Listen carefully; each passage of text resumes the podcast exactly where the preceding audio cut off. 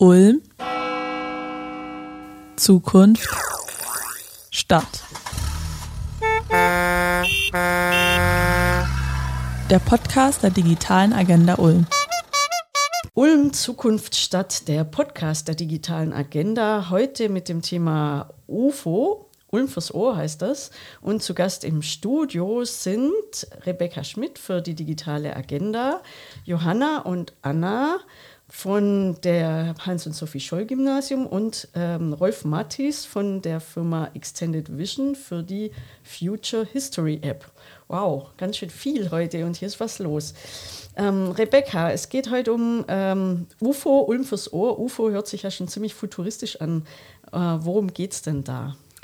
Ja, tatsächlich war das so unser Plan, ähm, erstmal die Neugier zu wecken bei den Leuten. Also man liest und denkt sich UFO, diese kleinen Männchen, die kommen und äh, man irgendwie aus dem, aus, aus, aus dem Weltall sind. Tatsächlich steht UFO für die Abkürzung Ulm fürs Ohr, wie du schon gesagt hast. Und es geht dabei uns um ähm, Ulm auch mal auf andere Art und Weise zu entdecken, sprich übers Ohr, über Audioaufnahmen. Und so ist dann auch die Idee entstanden zu unserem Entdeckerpfad. Sprich, wir haben uns gedacht, was können wir der Zielgruppe anbieten, die wir vielleicht noch nicht so erreicht haben, sprich den Kindern und Familien. Und wie können wir die aufmerksam machen auf das, was Ulm so zu bieten hat und was auch die Zukunft Stadt zu bieten hat. Und dann sind wir auf den Namen gekommen und relativ schnell dann auf die Idee, dass wir eine Art Pfad entwickeln wollen. Und äh, diesen Pfad habt ihr mit einer App gemacht? War da, äh, stand da von vornherein äh, die Idee, ihr wollt eine App machen oder wie seid ihr da dazu gekommen? Ja, das war von vornherein tatsächlich die Idee, denn ich persönlich habe auch zwei kleine Kinder und es gibt schon verschiedene Angebote von ähm, Lauschtouren, von Audiotouren in anderen Gegenden von Deutschland. Und das ist eine tolle Sache, wenn man einfach unterwegs ist. Man ist nicht gebunden ans Wetter, an Öffnungszeiten von Gebäuden oder Institutionen, sondern kann einfach loslegen mit so einer App und hat tolle Erlebnisse mit der Familie. Ah, super, dann hast du da deine eigenen Erfahrungen verarbeitet. Ähm, und die, die, dieser Namen, äh, ja gut, wenn, wenn ihr von vornherein gesagt habt, ihr wollt was mit Audio machen, dann ist klar, dass das Ulm fürs Ohr und äh, die Abkürzung UFO ist ja irgendwie äh, naheliegend dann. Aber gibt es da noch irgendwie was Besonderes zu dem Namen, wie ihr auf die Idee gekommen seid? Habt ihr da eine Story? Also die Story ist relativ plump, muss ich sagen. Wie so oft bei Namen, ähm, wo finden wir die Namen, die uns so einfallen im Leben? Ich würde behaupten, ähm, viele gehen aufs stille Örtchen und überlegen sich und haben plötzlich einen Einfall. Andere sind unter der Dusche. Ähm, ich persönlich war auf dem Fahrrad und dachte darauf rum, wie können wir Ulm und Hören und Ohr und Lauschen und all diese Sachen kombinieren und gleichzeitig eben diesen, diese Neugierde wecken. Und tatsächlich muss ich gestehen, es ist mir auf dem Fahrrad eingefallen, das UFO. Jetzt äh, läuft ja der Pfad schon, das, äh, der ist ja schon eröffnet und man kann den auch schon nutzen. War ja auch im Sommer wahrscheinlich äh, sehr gut mit Familien und Kindern. Habt ihr ähm, so irgendwie eine, ähm, eine Übersicht? Äh, könnt ihr das nachvollziehen, wie viele Leute das schon benutzt haben? Also wir werden jetzt in, in Kürze vom äh, Rolf eine Übersicht bekommen darüber, wie viele Leute das tatsächlich genutzt haben in den letzten Wochen. Und dann können wir schon mehr sagen darüber, wie das ankommt. Ähm, und wenn du jetzt nochmal sagen musst, äh, wer da jetzt alles beteiligt war bei der Entstehung, heute sind ja ein Teil der Menschen da, nämlich äh, Anna und Hanna von Hans und Sophie Scholl Gymnasium, du und äh, Rolf Mattis, ähm, die, die die App gemacht haben. Aber es waren ja noch ein paar mehr Leute dran beteiligt. Genau. Also zum einen eben die zwei Mädels, Anna und Johanna. Dann haben sie aber noch andere Schülerinnen und Schüler, also Klassenkameradinnen und Klassenkameraden und auch von ähm, niedrigeren Klassen, da können Sie gerne nachher noch was zu sagen, ähm, die auch mitgemacht haben. Das lief so ein Stück weit über den Kontakt zu der, zum Hans- und Sophie Scholl-Gymnasium. Dann haben wir aber im Hintergrund auch noch mal die Kinderbuchautorin, die überhaupt die Geschichte, die Grundidee aufgebaut hat und ähm, die THU, die mit dem Tonstudio mit dabei war, die Technische Hochschule und dann natürlich auch nochmal die Planungsgruppe von dieser ganzen Aktion und das ist natürlich das Team von Zukunft Stadt. Da hocken natürlich noch viel mehr Leute drin. Und wie, äh, wie bist du da zusammengekommen mit denen allen? Also wir haben regelmäßige Treffen sowieso von den Partnern in der Zukunft statt zu ganz anderen Themen auch und da haben wir das dann einfach eingefügt. Äh, die Kontaktaufnahme zur ähm, Schule war einfach aus Internetrecherche tatsächlich, weil wir uns überlegt haben, wie kommen wir an eine Stimme, die tatsächlich auch diese kindgerechte Ebene erreicht und aber wo die wo diejenigen, die dann sprechen, tatsächlich auch sprechen können. Das ist ja nicht immer vorausgegeben. Also das kennt ihr im Radio sicher auch, dass es Leute gibt, die nuscheln oder lispeln oder verschlucken Wörter und da braucht es schon so eine gewisse Erfahrung oder auch mal Bühnenpräsenz, Bühnenerfahrung, dass man einfach weiß, okay, wie spreche ich. Und es gibt zum Beispiel ähm, in Ulm ja Vorlesewettbewerbe, wie es die bundesweit gibt. Daran haben wir gedacht. Wir haben aber auch daran gedacht, da gab es so einen Moderationswettbewerb in Ulm und da tauchte die Schule wieder auf. Und das war einfach nur Glück. Ähm, die Autorin ist heute leider nicht da. Aber sie hat noch eine Plattformsendung mit euch gemacht. Wie bist du denn zu der Autorin gekommen? Und ähm, ja, genau. Also ich habe mich erkundigt, auch wieder mal per Internetrecherche, was gibt es denn bereits für Kinderbücher in Ulm, die besonders bekannt sind? Und ähm, da gibt es nicht so viele. Mir war es wichtig, dass das auf jeden Fall eine regionale Autorin ist und ähm, die auch das, diesen diese Donaustadt versteht, die verschiedenen Stationen, die Bedeutung von verschiedenen Ecken in Ulm.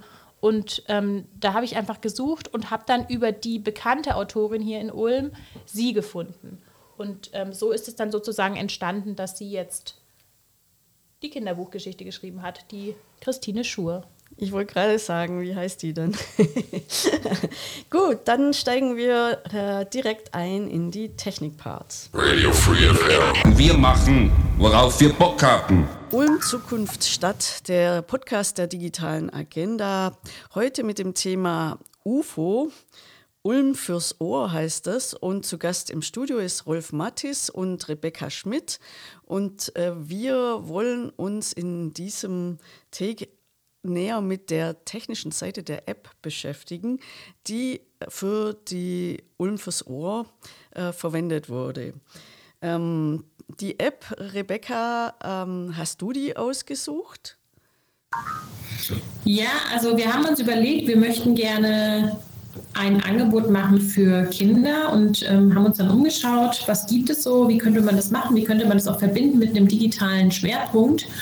Und dann ist uns ein Format aufgefallen, ähm, einfach durch private Erfahrung, wo man so lauschen kann und wo man ähm, mit Kindern durch verschiedene ähm, Stadtgebiete gehen kann und auch durch die Natur. Und dann dachten wir uns, das ist eigentlich eine tolle Sache. Was gibt es eigentlich in Ulm?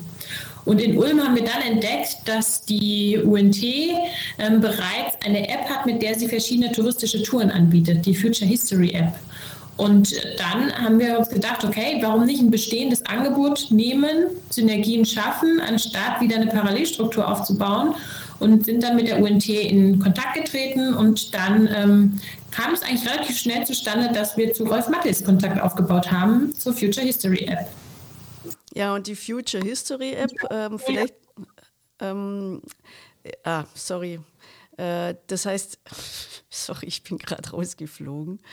Ähm, so hier. Äh, die Future History App wird von ähm, einer Firma in Freiburg, wenn ich das richtig weiß, äh, gemacht. Ähm, Rolf Mattis ist bei uns zu Gast und vielleicht, äh, Rolf, ähm, kannst du etwas sagen zu äh, Future History und der Entstehungsgeschichte? Ja, gerne, Sabine. Ähm, ja, ich stelle mich nochmal kurz vor, Rolf Mattis, Geschäftsführer vom Extended Vision. Und äh, technisch ist das Future History System eine große Datenbank mit Bildern und GPS-Koordinaten, Texten, Audiodateien, ähm, teilweise auch Videodateien oder 360-Grad-Panoramen. Und die ganzen Inhalte kann man dann vor Ort mit der Future History App nutzen, um Vergangenheit oder Zukunft der Station zu zeigen, bildlich in die Smartphone-Kamera einblenden oder mit Text und Audio erläutern, was sich über Jahrzehnte und Jahrhunderte ähm, an diesen Orten getan hat. Und wir haben circa 150 Partner und Kunden, die mit dem System arbeiten. Als Autoren und Autorinnen über das Redaktionssystem haben die fast 4000 Stationen über 200 Touren erstellt.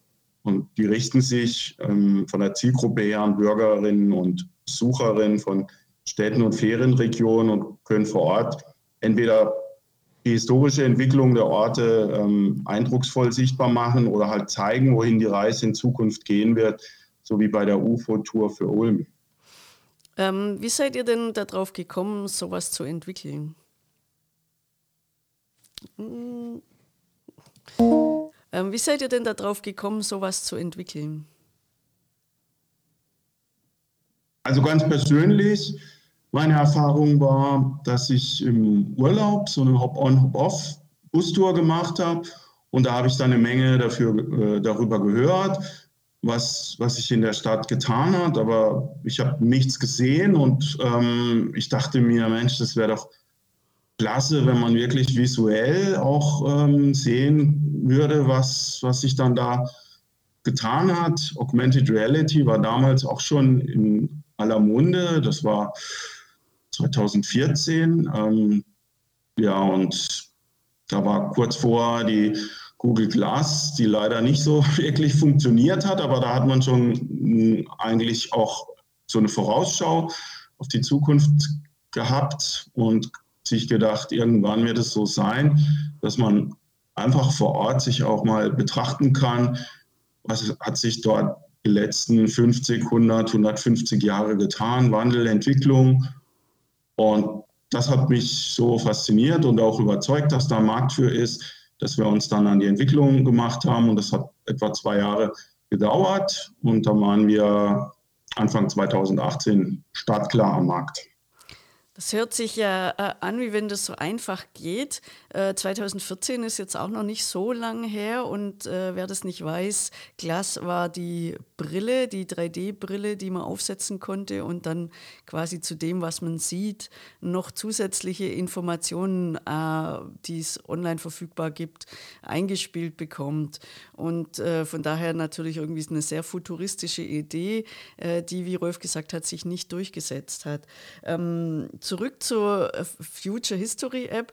Ähm, kannst du denn programmieren? Bist du der Programmierer oder hast du dir Leute gesucht, die sowas mit dir entwickeln?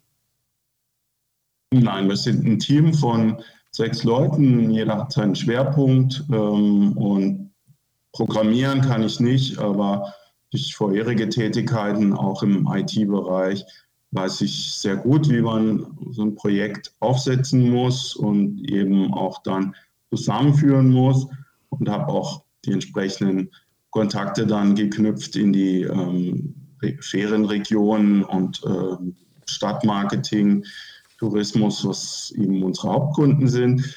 Und genau, das ist meine Aufgabe, mir Gedanken zu machen, was dort gebraucht wird. Es scheint aber sehr äh, erfolgreich zu sein und es war die richtige, richtige Idee. Wie wir jetzt sehen, hat auch äh, Ulm äh, das genutzt, beziehungsweise äh, ist auf euch zugekommen und hat gemeint, das ist äh, was Praktisches, was man nutzen kann. Ähm, du hast schon gesagt, die Entwicklung hat ähm, äh, von der Idee bis zu der Marktreife vier Jahre gedauert, eigentlich zwei, äh, hattest du gesagt. Ähm, was äh, muss man dann bei so einer Entwicklung beachten? Also ganz wichtig generell ist heutzutage, dass man sehr früh mit einer Pilotversion versucht, Feedback von echten Benutzern einzuholen um dann gegenzusteuern, wenn man dann merkt, dass vielleicht gewisse Funktionen doch überschätzt wurden oder dass irgendwas fehlt. Und ähm, das ist eigentlich das Wichtigste bei so einem Entwicklungsprozess, dass man gar nicht zu lange im stillen Kämmerlein vor sich hin tüftelt, sondern versucht sehr schnell eine kleine abgespeckte Version zu haben, die man dann auch mal vor Ort testen kann. Und ja, das ist, glaube ich, heute auch äh, gang und gäbe, wie es in vielen Entwicklungsprozessen ähm, äh, gemacht wird. Und ähm, wie teuer ist so eine Entwicklung? Ähm also genaue Zahlen möchte ich jetzt nicht nennen, aber das bewegt sich auf jeden Fall schon im sechsstelligen Bereich. Ähm, ja, zwei Jahren muss man, muss man damit rechnen. Und wir sind jetzt auch natürlich nicht komplett äh, ähm, also Entwicklung hört ja nie auf. Wir haben immer Funktionen, die wir dann auch mal dazu nehmen. Letztes Jahr haben wir zum Beispiel oder dieses Frühjahr haben wir 360-Grad-Panoramen noch mit reingenommen, dass die App das auch vor Ort anzeigen kann auf Smartphone und Tablet. Ähm, aber ja, der, ich sage mal, der größte Teil der Entwicklung ist jetzt natürlich abgeschlossen. Das sind jetzt einfach immer nur Funktionen, die dazukommen, weil man halt feststellt, dass, dass die vor Ort dann benötigt werden, hilfreich sind und von Kunden gewünscht werden. Ja. Und solche, genau, die, die Kunden sehen das vielleicht woanders und wollen das dann auch haben. Ähm, du hast schon gesagt, ihr habt jetzt äh, 3D-Entwicklung dazugenommen. Äh, was ist das überhaupt für eine Benutzeroberfläche, ähm, auf der man sich da bewegt? Das ist eigentlich sehr vergleichbar mit der Pflege von einer Webseite. Das ist ein Content-Management-System, in dem Fall ein Drupal-Content-Management-System, allerdings mit einigen speziellen Anpassungen. Und durch die speziellen Anpassungen ist dann auch das Erstellen von Stationen und Touren sehr viel einfacher geworden. Für den Standort einer Station kann dann erst die Adresse eingegeben werden, anschließend ähm, sieht man so eine Standortpin auf einer Karte, die kann man dann hin und her bewegen mit der Maus. Das ist eine Satellitenkarte, da sieht man ganz genau, wo man sich eigentlich bewegt, bis auf die Straßenlaterne. Und äh, ja, die GPS-Koordinaten muss man zum Beispiel nicht kennen. Man kann auch einen Blickwinkel setzen mit so einem Kompassrad. Das geht sehr intuitiv. Das heißt, ihr, ihr, schaut da schon nach der Benutzerfreundlichkeit äh, für äh, diese App äh, für bei denjenigen, die die Touren einstellen, wie zum Beispiel bei Rebecca. Ja, genau. Also was ich jetzt gerade erläutert habe, war das Einstellen von Stationen und Touren. Auf der App-Seite ist es so, da könnte ich jetzt zum Beispiel anführen, für die Nutzung in der App ist natürlich super, dass Autoren ihre Touren mit individuellen QR-Codes kommunizieren und bewerben können. Und wenn dieser QR-Code dann von den Nutzerinnen gescannt wird, ähm, dann wird nicht nur die Future History App heruntergeladen, sondern die App öffnet dann direkt mit der Tour des Anbieters. Also es gibt in der App quasi Seitentüren, mit denen man direkt zu ausgewählten Touren geleitet wird. Und es ist natürlich auch für unsere Partner toll, wenn sie dann direkt auf ihre Angebote in der App verweisen können, ohne dass man sich jetzt erst über einen Auswahlscreen hangeln muss oder sowas. Und bevor wir noch äh, genauer einsteigen äh, in die Technik, ähm, noch die Frage, das ist ja jetzt keine Open Source App, wie wir sonst hier in dem Podcast gehabt haben, weil wir befinden uns ja in der öffentlichen Verwaltung, es sind öffentliche Gelder, da gibt es eben immer wieder die Forderung, dass man dann eben auch Open Source Software verwendet. Ähm, das ist jetzt eure nicht. Ähm, gibt es denn Vorteile äh, in so einem Fall eben äh, keine Open Source zu benutzen oder warum äh, ist es keine Open Source? Also ich denke, der Hauptgrund ist, dass es in dem Bereich keinen Open Source gibt. Das ist einfach ein kleiner, überschaubarer Markt. Da finden sich vielleicht jetzt einfach nicht genug Entwickler, die äh, sich zusammentun, um hier ähm, quasi in ihrer Freizeit was zu entwerfen. Open Source gibt es ja zum Beispiel äh, im, Bereich von den Management-Systeme zur Pflege von Websites ganz, ganz viel. Und das ist wiederum halt ein Thema, ja, was Millionen vielleicht mittlerweile fast schon Milliarden Menschen bewegt, dass man äh, seine Webseite oder die Webseite der Firma aktualisiert. Ähm, da haben sich dann einfach genügend Entwickler zusammengefunden, die sich in ihrer Freizeit und aus äh, auch Enthusiasmus sicherlich damit beschäftigt haben, wie man hier eine ähm, Open-Source-Variante anbieten kann. Aber in dem Bereich, in dem wir uns jetzt hier bewegen, ähm, Besucherinformationen, Besucherführung und in unserem Fall immer mit dem Zeitreisefaktor, ist es doch eher ein kleineres, überschaubares Thema. Und dann war natürlich ein Grund auch für Ulm jetzt, ähm, gerade mit der Future History App zusammenzuarbeiten, die Geschichte, dass die UNT bereits dieses Produkt nutzt für Touren in Ulm. Und entsprechend wir dann ähm, schon auf die Angebote quasi aufsetzen können, das einfach mal testen können. Läuft sowas? Ähm, gibt es dafür die entsprechenden äh, Zielgruppen hier vor Ort und kann man nicht auch einfach nutzen, dass schon ein Produkt so ein bisschen bekannt ist und dann einfach quasi mit dazukommen, um auch dann die Synergie zu nutzen? Radio Friff. Ulm Zukunft Stadt, der Podcast der digitalen Agenda. UFO ist das Thema heute Ulm fürs Ohr. Zu Gast im Studio sind Rolf Mattis und Rebecca Schmidt.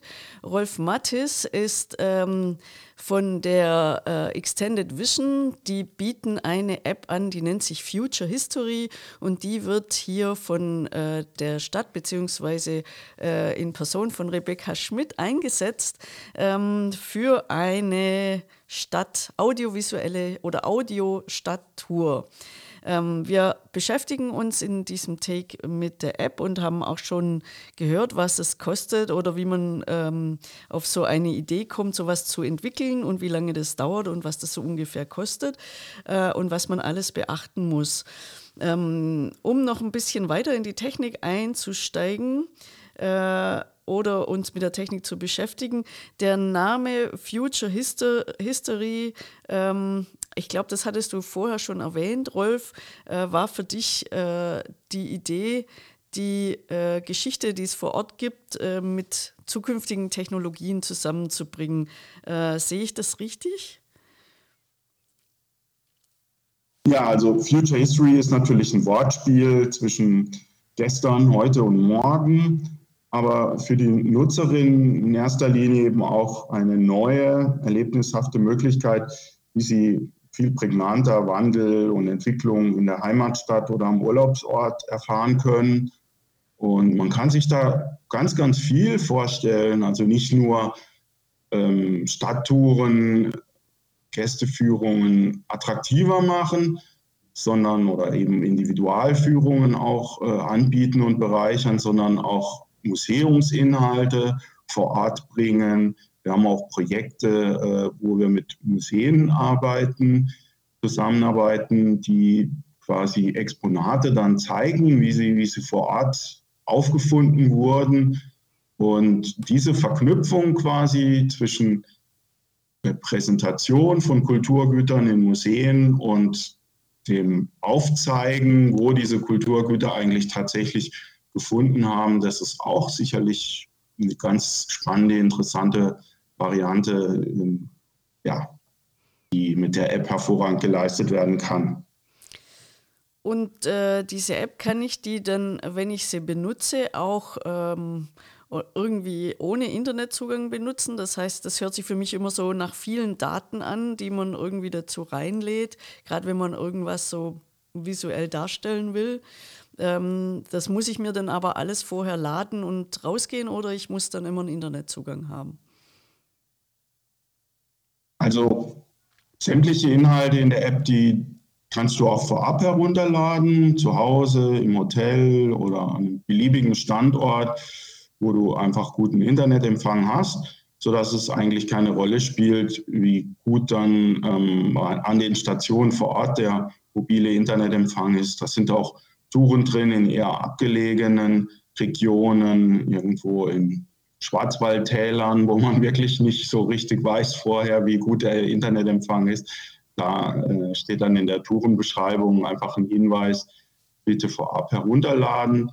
Generell hat der Nutzer immer die Möglichkeit, sich sämtliche Inhalte vorab herunterzuladen. Das ist ja toll, wenn man das vorher schon angezeigt bekommt, dass man das runterlädt. Ähm, was gibt es denn sonst noch für wichtige Funktionen in der App? Eine hast du vorher schon erwähnt, dass ihr jetzt irgendwie 3D-Rundsicht macht.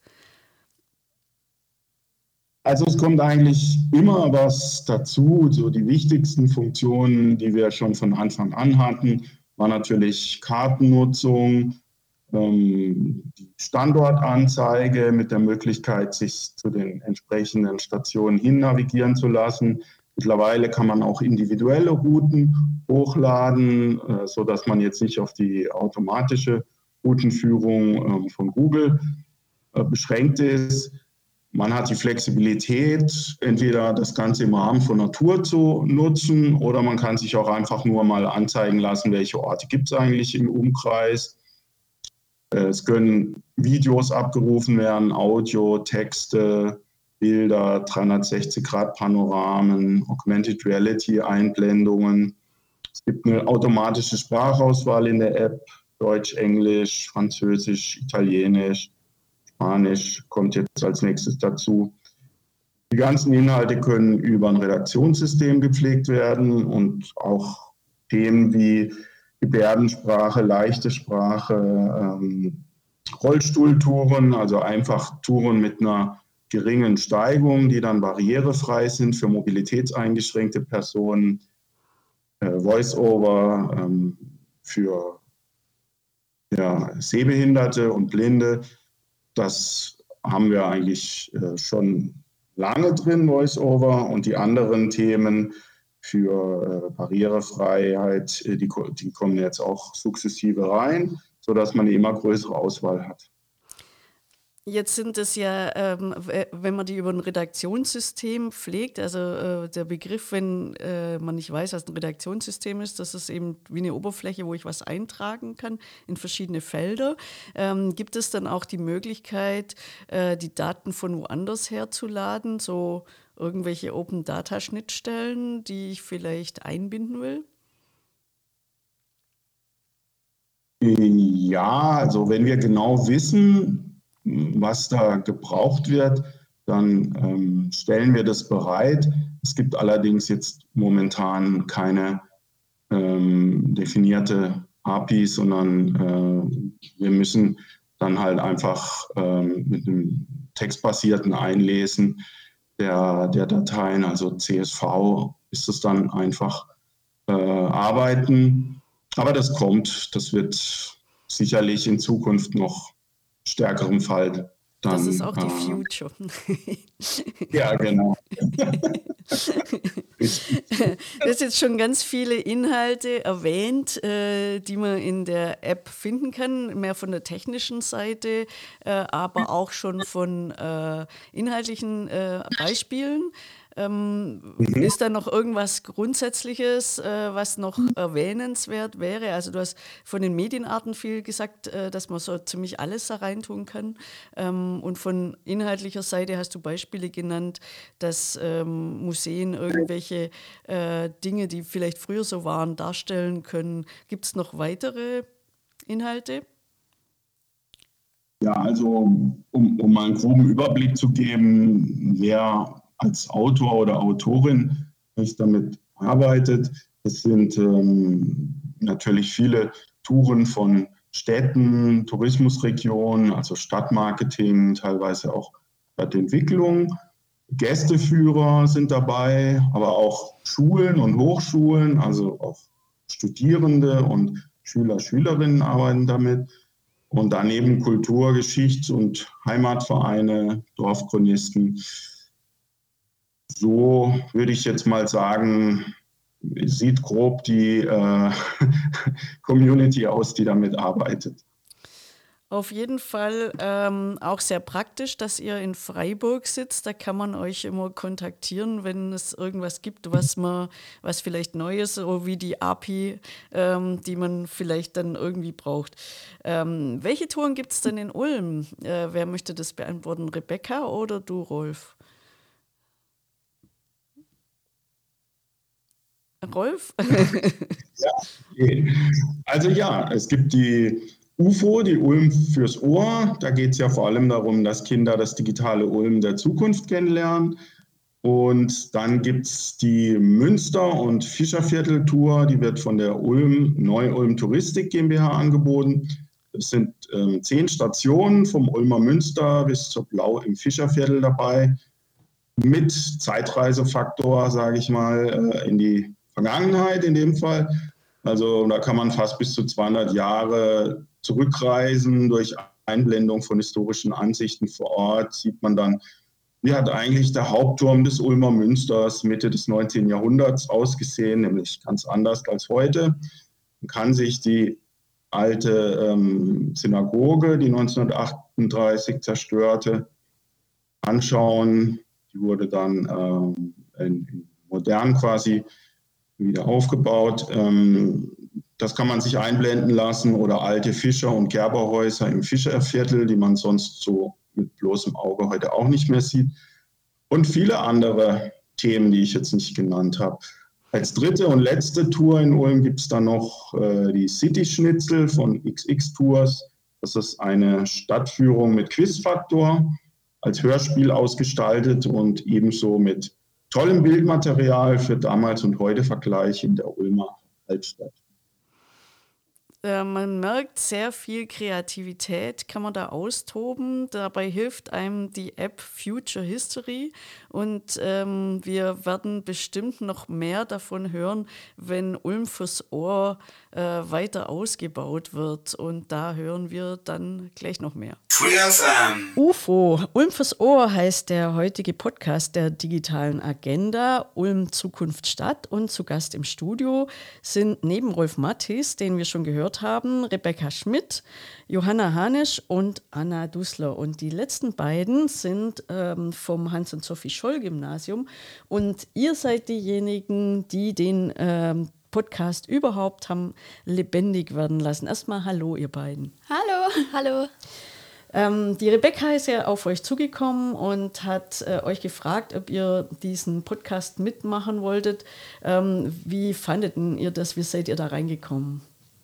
Also ich fand die Idee sehr toll und ich liebe Theaterspielen und das hat dann so einen Zusammenhang gehabt und das hat sich gut angehört. Ja, das ist ja, wir haben das ja über die Theater AG mitbekommen von unserem Theaterlehrer, ähm, der uns da so gefragt hat, einfach, hey, habt ihr Lust da mitzumachen? Und ähm, ich fand die Idee auch eigentlich echt cool, weil so auf der Bühne stehen ist das eine und dann was aufzunehmen, was man dann in der App anhören kann, ist schon echt cool. Das ist äh, was ganz anderes, da sieht man nichts Visuelles, sondern man hört sich bloß, das stimmt. Ähm, wie hat denn das angefangen? Äh, wie seid ihr zusammengekommen? Euer erstes Treffen? Boah, also ähm, unser erstes Treffen hat online stattgefunden, von einem Klassenzimmer aus in der Schule.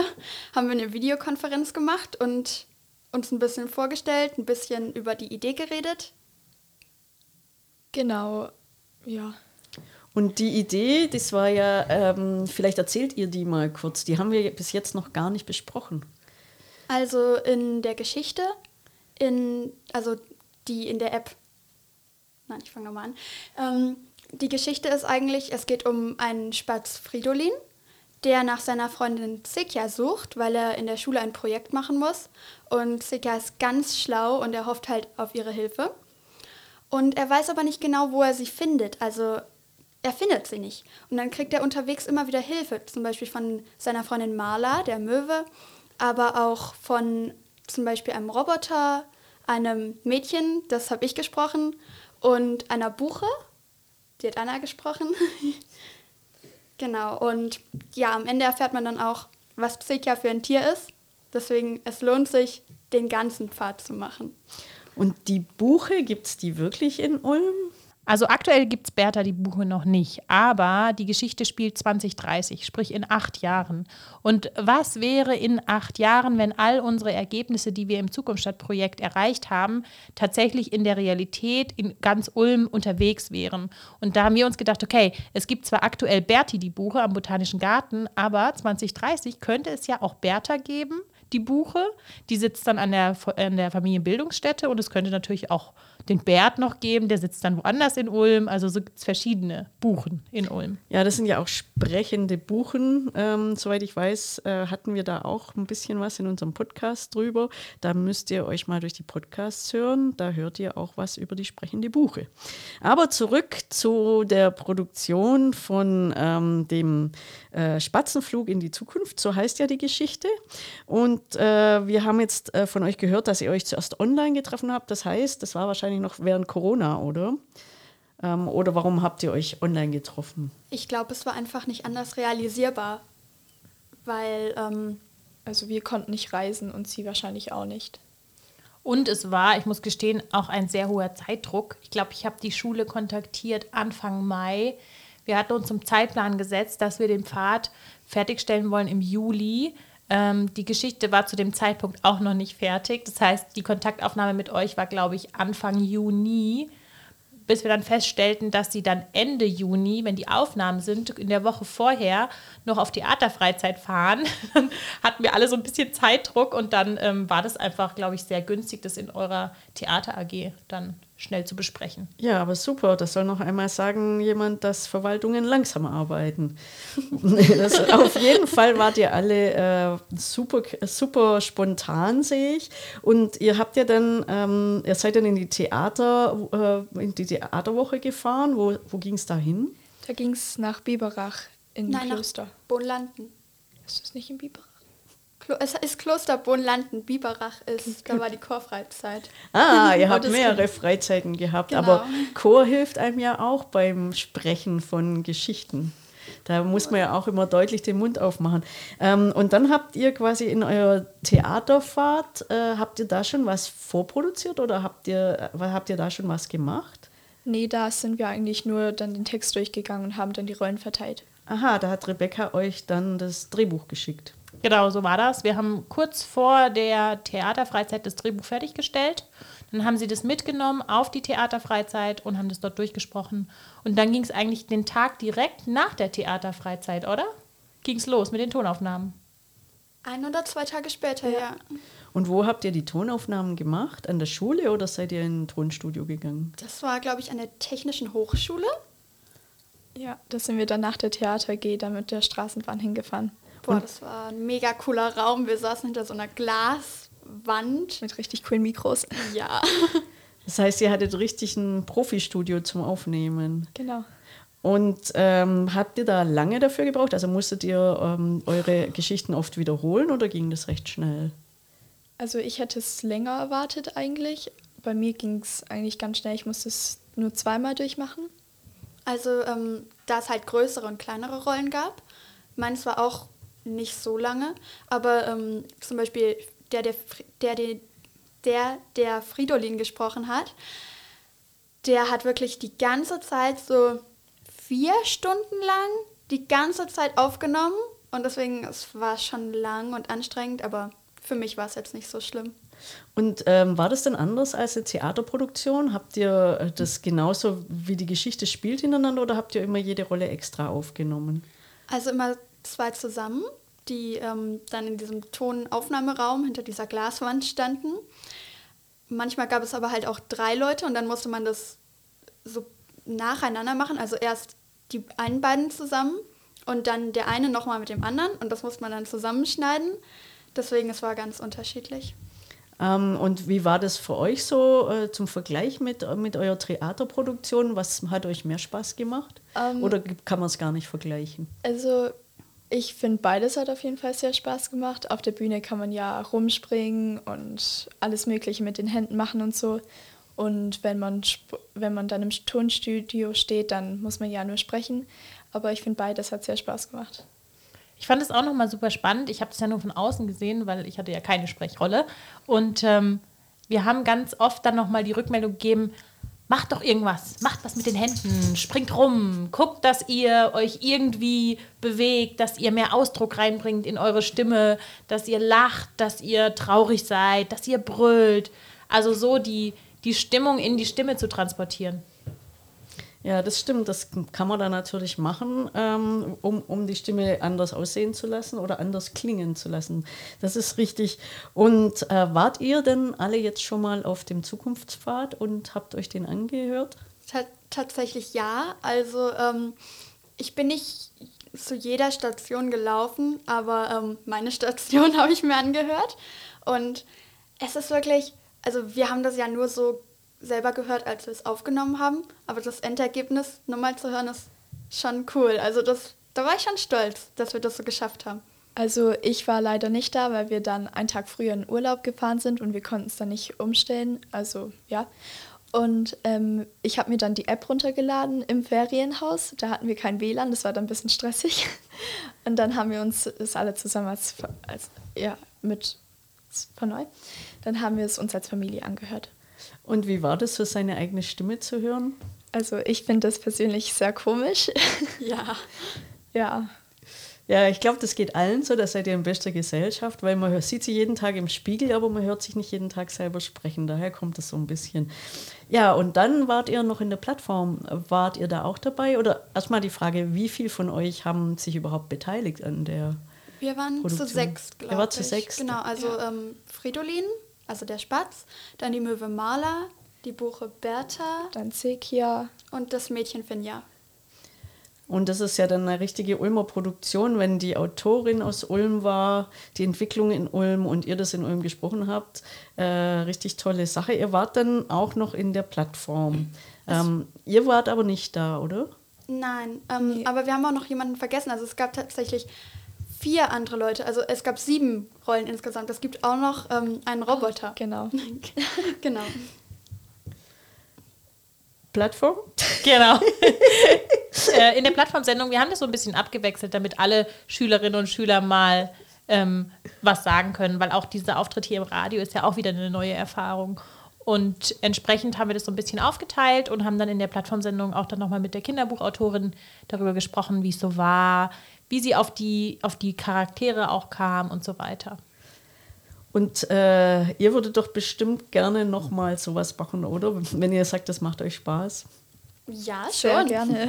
Ein Auftrag an, äh, an die Stadt, nochmal eine Geschichte zu erfinden. Ja, also ich habe das direkt auch aufgenommen und ähm, bin schon losgezogen. Habe überlegt, dass das doch auch super angedockt wäre an Allgemeinbildungsträger. Also tatsächlich bin ich schon mit dem Bildungsnetzwerk Ulm Neu Ulm in Kontakt. Ich bin mit der Stadtbibliothek im Kontakt, weil ich auch finde, auch Stadtbibliothek ist so ein Ort, wo sowas sehr gut hinpasst. Man müsste ja gar nicht mal unbedingt ähm, eine eine Geschichte selber schreiben, sondern man könnte wieder als Gruppe sowas entwerfen. Man könnte auch sagen, okay, wir machen das als AG, zum Beispiel in, in Form der Projekttage in Schulen am Ende von so einer, von einem Schuljahr und bauen das da auf. Weil die App ist super simpel anzuwenden. Vielleicht gibt es es auch als Open Source tatsächlich, wie wir das ja auch schon mit Herrn Mattis besprochen haben, mit dem Rolf vorhin. Und das bietet einfach so viel. Das ist einfach ein tolles Instrument für ganz unterschiedliche Themen. Man muss ja auch gar nicht eine Kinderzielgruppe haben. Man kann ja auch Jugendliche nehmen. Man könnte Seniorinnen und Senioren nehmen. Man könnte das Ganze auf Englisch, auf Spanisch, auf Arabisch, auf Türkisch machen. Das ist ja völlig egal. Es ist alles möglich. Und es ist vor allen Dingen nicht nur Audio möglich, es ist auch Video möglich und, und dieses Augmented Reality oder so. Also es ist wirklich so breit an Möglichkeiten. Es wäre toll, wenn man das noch mehr nutzen würde. Könnt ihr das dann bestätigen, dass äh, die App einfach zu, äh, zu bedienen ist und dass das gut geht? Ja, das geht sehr gut. Also ich habe es mir ja in den Ferien runtergeladen. Ähm, das, ich habe es ziemlich schnell gefunden dann. Ich habe es noch runtergeladen und ich glaube, ich musste mich anmelden. Ich weiß nicht mehr. Und dann habe ich die Stadt ausgesucht und dann ging es sehr leicht. Und ähm, was, was sagt ihr zu der Geschichte? Ist die äh, zu einfach, zu schwer, zu, ähm, ist die für, für jede Zielgruppe? Also da die Geschichte ja auch eher für jüngere Kinder so ausgelegt ist, glaube ich, dass es schon ganz gut gepasst hat. Wenn man jetzt eben was für Erwachsene oder Senioren oder wie auch immer machen möchte, sollte man es ein bisschen komplexer gestalten. Aber gerade für die Altersgruppe, wir haben es ja wirklich auch, wir haben es ja wirklich für jüngere Kinder machen wollen, hat das sehr gut gepasst, finde ich. Super, also Rebecca, ich glaube, ähm, da hast du eine tolle, tolle Geschichte äh, oder ein tolles Projekt ausgedacht.